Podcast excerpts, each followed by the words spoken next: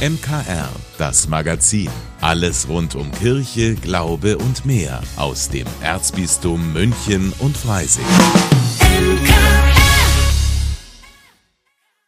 Heute mit Ivo Makota. Ja, also ich sehe mich schon wieder am Sonntag durch die Wohnung laufen und überlegen, wo ich noch überall Uhren umstellen muss. Ja, an der Anlage, an meiner Armbanduhr oder auch am Herd. Das sind aber alles Peanuts verglichen mit Johann Wunderer.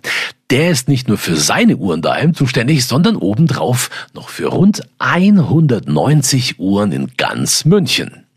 Er arbeitet nämlich beim Baureferat und das ist zuständig für die öffentlichen Uhren in München. Also die Stadt München kümmert sich darum, das kommt von alten Gemeindeverordnungen, dass der Münchner Bevölkerung die Möglichkeit gegeben wird, die genaue Uhrzeit ablesen zu können. Ja, inzwischen geht das mit der Umstellung per Funksignal. Johann Wunderer muss also nicht alle Uhren anhalten und dann wieder starten. Bei der Zeitumstellung auf die Winterzeit empfangen die Uhren am Sonntag um drei Uhr morgens den Impuls, dass sie die Zeiger für eine Stunde stillstehen und erst dann wieder angesteuert werden. Sie werden natürlich am Sonntag von uns betreut, also nochmal kontrolliert und jede abgefahren und gegebenenfalls Kleinstörungen gleich nachgestellt.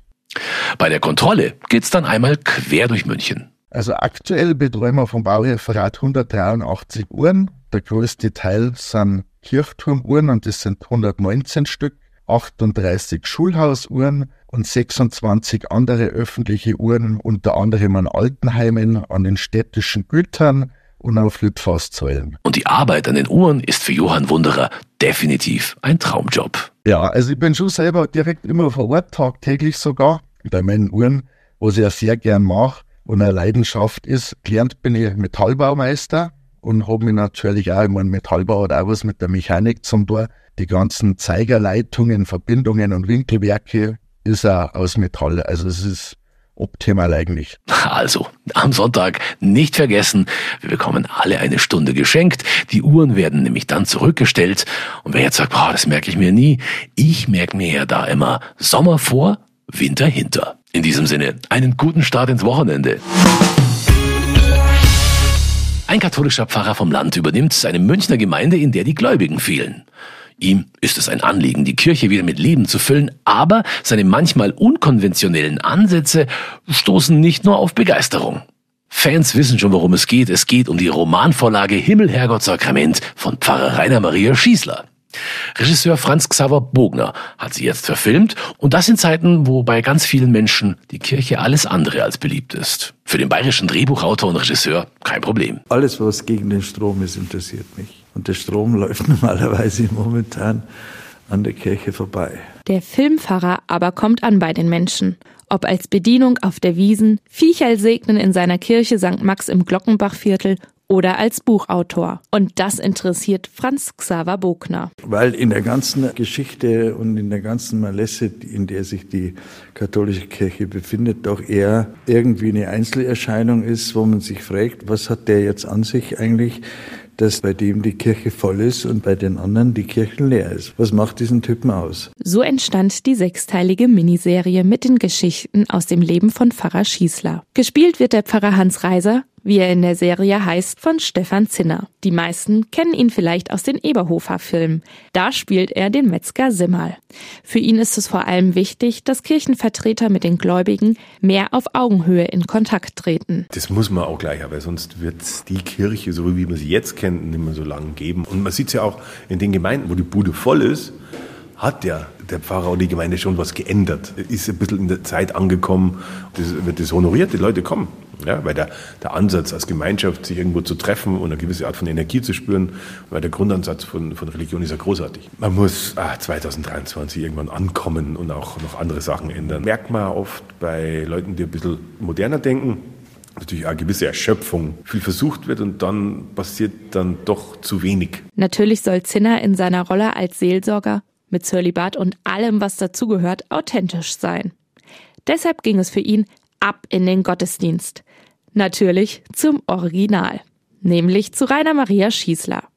Von seiner Art war Zinner begeistert. Wie er mit der Gemeinde umgeht, also wie er mit den Leuten sich unterhält und weil Rainer es wirklich schafft, in kürzester Zeit zur Ebene zu schaffen. Das ist äh, sehr beeindruckend gewesen. Hohen Respekt und der Rainer war mein Kurs. Und wer Pfarrer Schießler schon in seinem Element erlebt hat, weiß, die Geschichten aus seinem Leben werden auch auf dem Bildschirm alles andere als langweilig sein. In der Serie dient er als theologischer Berater und darf auch einmal selbst mit seinem Hund auftreten. Dass sein Buch als Vorlage für eine Serie gilt, findet er toll und für den Seelsorger eine große Ehre. Ich war völlig gespannt. Ich habe nur ganz kleine Ausschnitte gesehen und dann war dieser Premierenabend im Kino und da haben wir zwei Folgen, die ersten zwei Folgen dann im Stück gesehen und als die beiden Filme vorbei waren, ist dann der Bogner rausgerufen worden zum Gespräch und er hat mich so angeschaut und ich habe nur gesagt, ich bin überwältigt. Es war lustig, es war ergreifend und es war still genau in den richtigen Momenten und dann wieder unglaublich erheiternd. Und wer jetzt auf den Geschmack gekommen ist, die neue Serie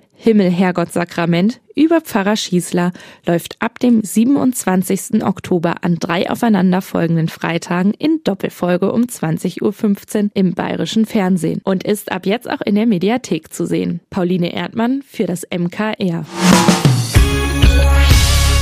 Egal ob Schweden, Italien, Portugal oder hier bei uns in Deutschland. Wenn man an Pilgerreisen denkt, denkt man an Peregrinatio. Ganz recht.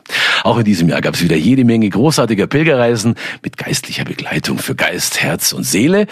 Und ich freue mich deshalb jetzt umso mehr, dass Diakon Ralf Brausmüller, Geschäftsleiter von Peregrinatio, hier bei uns im Studio ist. Grüße Sie, Herr Diakon Brausmüller. Ja, grüß Gott, freut mich. Servus. Danke für die Einladung. Sehr gerne, schön, dass Sie da sind. Dieses Jahr war es ja endlich wieder, na, ich sage jetzt mal halbwegs normal machbar, im Gegensatz zu den letzten Corona-Jahren, dass man wieder pilgern gehen konnte. Was war denn für Sie so das Highlight dieses Jahr? Dieses Jahr hat man wirklich gemerkt, dass äh, die Leute wieder gerne pilgern.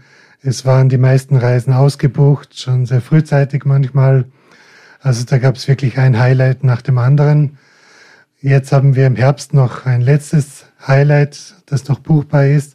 Das ist unsere traditionelle Adventreise mhm. mit Weihbischof Wolfgang Bischof. Mhm. Dieses Jahr geht es ins Salzburger Land. Mhm also nicht nur in die Stadt Salzburg, wo wir das Adventsingen in, im Festspielhaus besuchen, sondern auch in Salzkammergut und nach Oberndorf.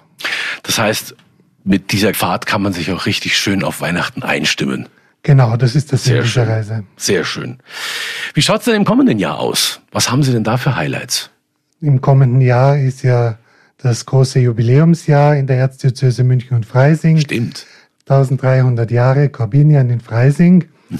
also sozusagen das Gründungsjahr unserer Erzdiözese. Und da haben wir auch zwei Corbiniansreisen vorbereitet. Im April geht es nach Arpajon, das ist ein kleiner Vorort in Paris, mhm. wo Corbinian geboren ist. Natürlich machen wir auch einen Abstecher nach Paris selbst und in die Bischofsstadt Evry. Und im Herbst kommt dann die Fortsetzung, da fahren wir dann in den Süden nach Südtirol und Slowenien. Und abgesehen vom heiligen Korbinian, wo würden Sie sagen, was, da sollte man auf keinen Fall nächstes Jahr verpassen? Nun ja, vor allem diejenigen, die als Namensträger den heiligen Wolfgang haben, mhm. haben nächstes Jahr auch was zu feiern. Denn neben dem Korbiniansjahr ist nächstes Jahr auch das Wolfgangsjubiläumsjahr.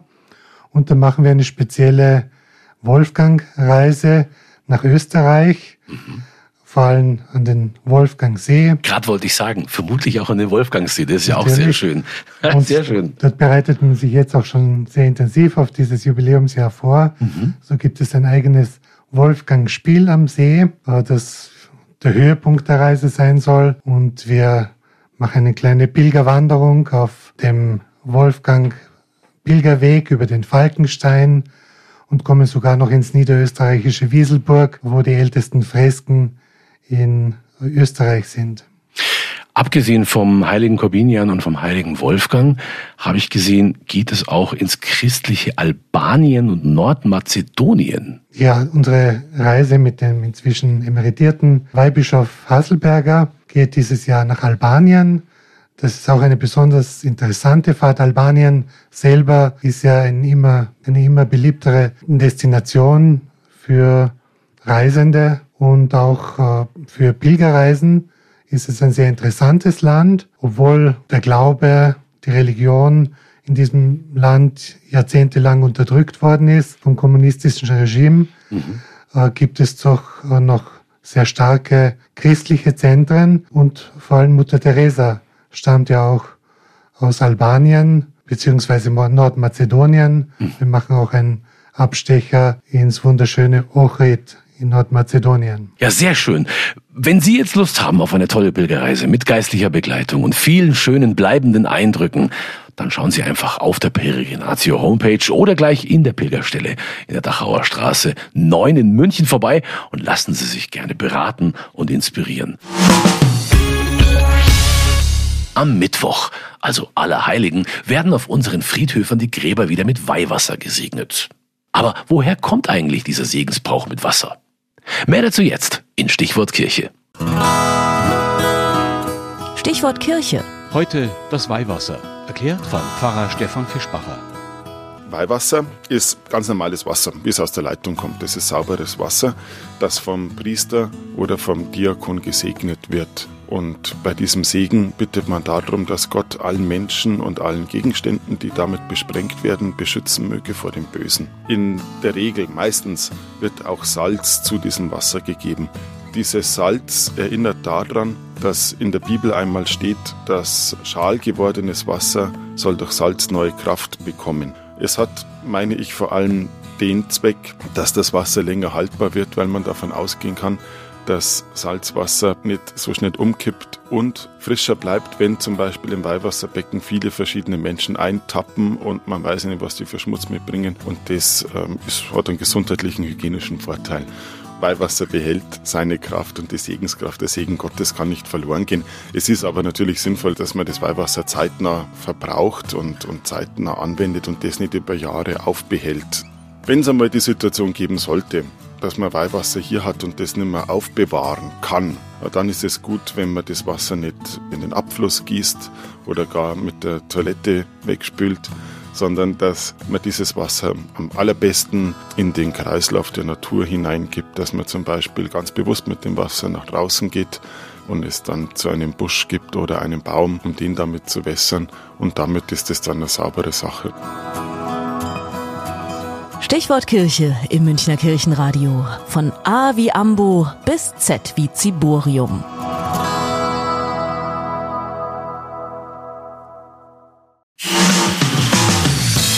Vielen Dank, dass Sie sich unseren Podcast MKR, das Magazin des Münchner Kirchenradios, angehört haben.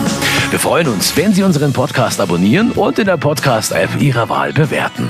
Am liebsten natürlich mit fünf Sternen. Wir haben auch noch viele andere schöne Podcasts. Diese finden Sie unter münchnerkirchenradio.de und überall, wo es Podcasts gibt. MKR, wir machen Ihren Podcast. MKR, mehr Tiefgang für den Süden.